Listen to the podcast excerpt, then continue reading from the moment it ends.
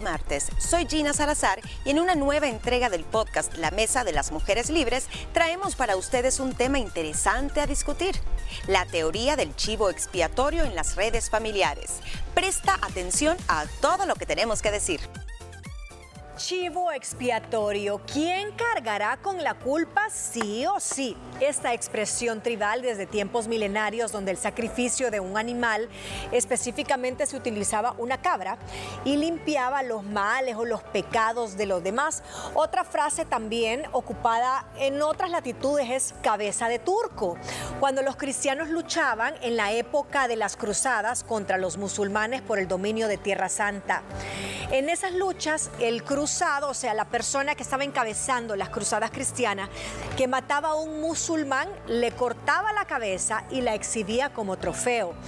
El musulmán podía ser árabe, persa, egipcio, pero el cruzado decía era turco y que el turco, es decir, era el culpable de todos los males del mundo, incluidos si temblaba, sismos, tragedias, tempestades, guerras, todo. Entonces, ambas eh, frases, tanto cabeza de turco o chivo expiatorio, significa que sí o sí tenemos que encontrar y echarle la culpa a alguien.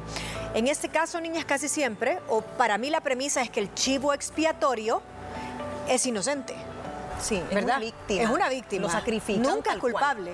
Es No. un sacrificado. Es un sacrificado. Y si es medianamente culpable, no es justo que todo el mundo lo señale o que cargue con todo. Ajá, ok. ¿Tú qué pensás del chivo expiatorio? Mira, buen tema. Yo platicaba con la chef, eh, poco se, se sueles pronunciar esta palabra chivo expiatorio, Ajá. porque cuando vi tu tema, el chivo expiatorio de la familia, yo, ay, como yo tenía, no sé, una idea diferente, fíjate, Monia, lo que es. Siento que ahí es la crianza de padres narcisistas, eh, padres bien autoritarios, y esto pues obviamente viene a raíz de la niñez.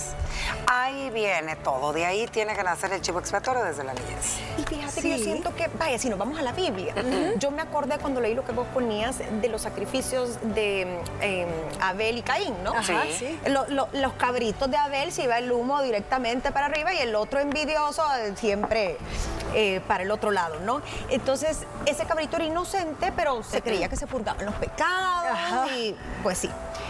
Para mí, fíjate que cuando es algo al principio de la niñez, es un poco necesario para sí. protegerte, es una parte evolutiva de decir, nadie quiere cargar con la culpa, nadie quiere un castigo, nadie quiere eh, que lo critiquen, te da vergüenza, entonces creo que hasta cierto punto es natural, el problema es qué haces con ese sentimiento de culpa, o ese sentimiento de no quiero lidiar con las consecuencias que te vas a pasar llevando a alguien encima. Y es que el proceso mental, como tú lo decís, incluye dentro de esa teoría como evolutiva esa sensación de protección. Entonces podemos decir que si ese pensamiento no evoluciona, no lo maduras, no lo gestionas, te quedas empantanado en una inmadurez de que siempre es un culpable porque llovió, porque te caíste, porque el almuerzo no estaba a tiempo, pero tú nunca asumís tus responsabilidades. Es más, podríamos decir que es un pensamiento bastante inmaduro. Fíjate que yo creo que aquí es un punto interesante y los chivos expiatorios son niños, personas ya adultos que ellos pues no decidieron serlo y ellos no conocían la culpa hasta que no se la señalaron, ¿me entiendes? Siento que puede haber ya sea una madre muy autoritaria, un padre, ambos narcisistas, pero para que esto suceda es porque existe también una comparación entre los propios hermanos, niña. Siempre está el estrellita, el que se le permita, el que todo, y está el que culpa, sin tener la culpa, ¿me entiendes? Porque todo ser humano a veces necesita a alguien a quien culpar. Sí, Para poder justificar. Entonces yo sí siento eh, que viene desde la crianza de los padres. Es lo que decimos de la niñez, es lo que decimos del proceso mental, que el cerebro siempre necesita un cierre. Ese cierre siempre es encontrar un culpable, Sí. un porqué, una explicación que muchas veces se le pone figura humana. Ahora, según el psicólogo Rafael San Román, echarle la culpa a los demás es un mecanismo muy infantil. En la niñez, este comportamiento, como decía Gina, puede tener una justificación evolutiva hasta cierto punto, pero ¿qué pasa si nosotros estamos acostumbrados a sentirnos menos? Porque cuando vos estás siendo señalado por tus papás, por ese hermano mayor, tú te lo llegas a creer. Entonces, que sos malo, que no servís, que la regas a cada rato y creces con ese patrón, entonces siempre vas a estar buscando, es que a mí me pasa esto por tal, tal, tal. Sí, aunque al principio tal vez sea injusto contigo ser siempre el chivo expiatorio, llega un momento en que, eh, en que vos te la crees y aceptas que toda la vida eh, eh, es injusta contigo, los demás aquí, y a veces ese inocente en algún momento puede ser culpable y es ahí donde no sabe distinguir, nunca crece, no madura. Yo creo que necesitamos como seres humanos, nuestra parte carnal, el buscar explicación de por qué nos pasan cosas malas o por qué nos equivocamos y no nos gusta ver hacia adentro y decir, ay, no me forcé, hey, no fui muy empático, hey, se me pasó el, no se me pasó el enojo y dije lo que no tuve que haber dicho aceptar y no pasa nada, pero nos han enseñado que si nos critican o si aceptamos nuestras debilidades o nuestros errores, te ves débil, pero al final es un gran sentido de fortaleza, decir, sí, yo fui, me equivoqué. ¿Qué hago para repararlo? ¿Qué, hago para, repararlo? Pero sí es importante entender de dónde viene eso, de dónde viene ese sentimiento de culpabilidad. ¿Realmente eres culpable de las cosas que acontecieron? ¿Realmente eres culpable de que tu mamá por tenerte no pudo terminar sus estudios? ¿Realmente eres culpable de la separación de tus padres? ¿Realmente eres culpable de que tu hermano eh, no le haya ido bien? ¿Realmente eres culpable de todo lo que se te señala a ti? Porque a lo mejor y te han señalado tanto desde pequeño que ni siquiera tienes una autoestima bien trabajada. No tienes ni los elementos para poderte defender y decir realmente qué es lo que quieres. Crecen adultos inseguros, adultos con cero autoestima y adultos que son los que terminan estando hasta el final de los días de los padres de ellas, porque no pudieron hacer una vida. Creo que aquí es bien importante, imagínate los psicólogos, qué interesante tema, poder, eh, y por eso es tan importante yo creo que la salud mental, porque hay muchos escenarios. Hay el que tú decías, el que, ah, no, el que sí yo tuve la culpa, pero me voy a hacer el que no. Total, siempre me señalan y me vale, ¿me entiendes? Y hay otro que dice, pues yo no lo rompí, pero desde chiquito, ay, fue culpa. Ay, por tu culpa, por tu culpa. Entonces, ¿Y en qué hogares se da esto? Dicen que el binomio perfecto es una madre controladora y un padre narcisista. Pueden estar combinados los dos, que es la tormenta perfecta, o con uno. Es suficiente, con uno basta. Esa madre controladora de quién me rompió este plato. Aquí no se cena hasta que encontremos el culpable y se van a levantar los ladrillos y que digan quién fue. O el padre narcisista que no asume las culpas y siempre es vos fuiste, vos fuiste, vos fuiste. Y se puede hacer de doble vía, niñas, porque podemos tener nosotros como hijos estar siempre señalando a los padres o los padres a los hijos. Por tu culpa me divorcié, por tu culpa tu papá se fue con otra porque eh, yo solo te tenía que cuidar a ti y entonces descuidé el hogar. Por tu culpa no terminé los estudios. Por... O puede ser aquel hijo que crece y se ve ridículo ya a los 50 años, decir, es que a mí mi papá tuvo la culpa porque me exigía comerme todo lo que había en el plato, entonces desarrollé no sé qué trastorno. No, ya llega un momento donde tienes que darle la vuelta a la página y asumir tu responsabilidad ese es el victimismo, que es la otra cara, ¿no? Porque hay mucha gente que sí es buenísima para decir, tú fuiste a echar la culpa a alguien, que el otro recibe el castigo, pero también está el víctima y se le llega a creer.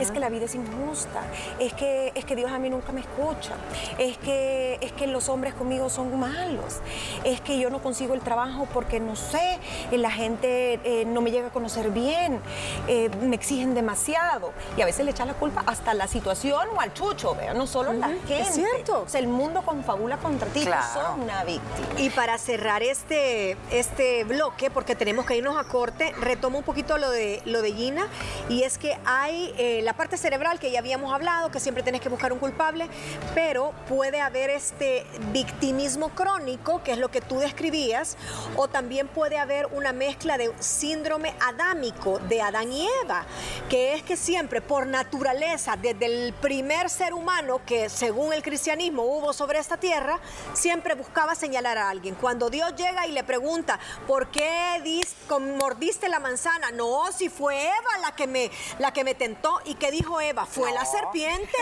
Entonces todos buscamos siempre señalar a alguien o algo. ¿Por qué? Porque nuestra mente es una ruta como de escape. Con esto nos quedamos en este bloque, nos vamos a un corte y al regresar lo vamos a hacer más light y vamos a hablar de ejemplos. Quédese con nosotros.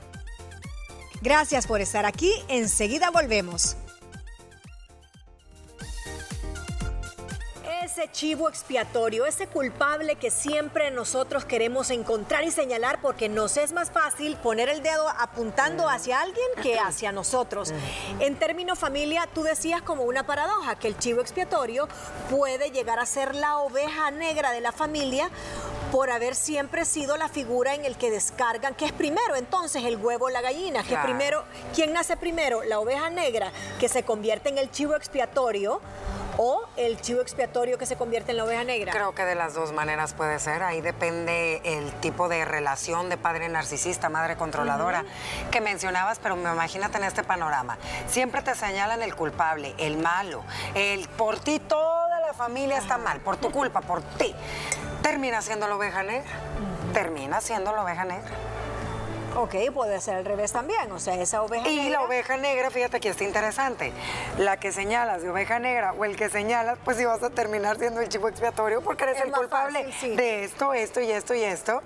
Y tú lo sabes, ¿me entiendes? No, no es porque sos el culpable, ahí es que como sos la oveja negra y tu conducta es proclive a que el que rayó el carro, el que le pinchó las llantas, sí, pues sí, sí, él siempre arruina todo, entonces tú te volvés el chivo expiatorio. Ahí sí también puede ser. Ahora, Gina nos decía otro panorama también no en el, contorno, en el entorno familiar, pero igual de importante, cuando es comunidades, cuando son países.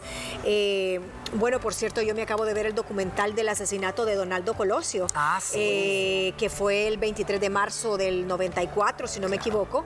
Ahí se ve políticamente y judicialmente cómo intervienen un montón de chivos expiatorios y que hasta hoy, 5 de marzo del 2023, todavía no se sabe quién fue que si pusieron el Mario Aburto fue el chivo expiatorio porque habían tres Marios Aburtos, o sea, y se parecían físicamente muchísimo. Pero uno de ellos fue literal el chivo, expiatorio. y lo dicen con esas dos palabras en la serie eh, que se ocupó para encubrir uno de los eh, asesinatos más sonados en México. Creo que en política se ve mucho, en, en, temas de asesinatos de gente importante. A veces entregan o alguien paga cárcel para que ya no busquen o porque el cabecilla es demasiado importante. Entonces, esa persona es el chivo expiatorio. Yo les decía, en el caso de la pandemia, todavía no tenemos un dato oficial de cómo se originó el virus del COVID. Entonces, ¿qué pasó? Lo más fácil era a algún fulanito o fulanita que comió en el mercado un murciélago, entonces así se regó por todo el mundo y, se mantuvo, em, digamos, por parte del gobierno esa versión como para no tener que dar explicaciones tal vez sobre algunos estudios o experimentos que se hacían en laboratorio, ¿no? Que es lo más probable que haber pasado un accidente y, se soltó el virus. Entonces siempre se busca a alguien a quien sacrificar. Em, ¿A quién culpar? A quién culpar de algo. En el trabajo pasa mucho imagínate cuántas personas no han perdido su empleo por estar en esa situación, por ser un chivo expiatorio.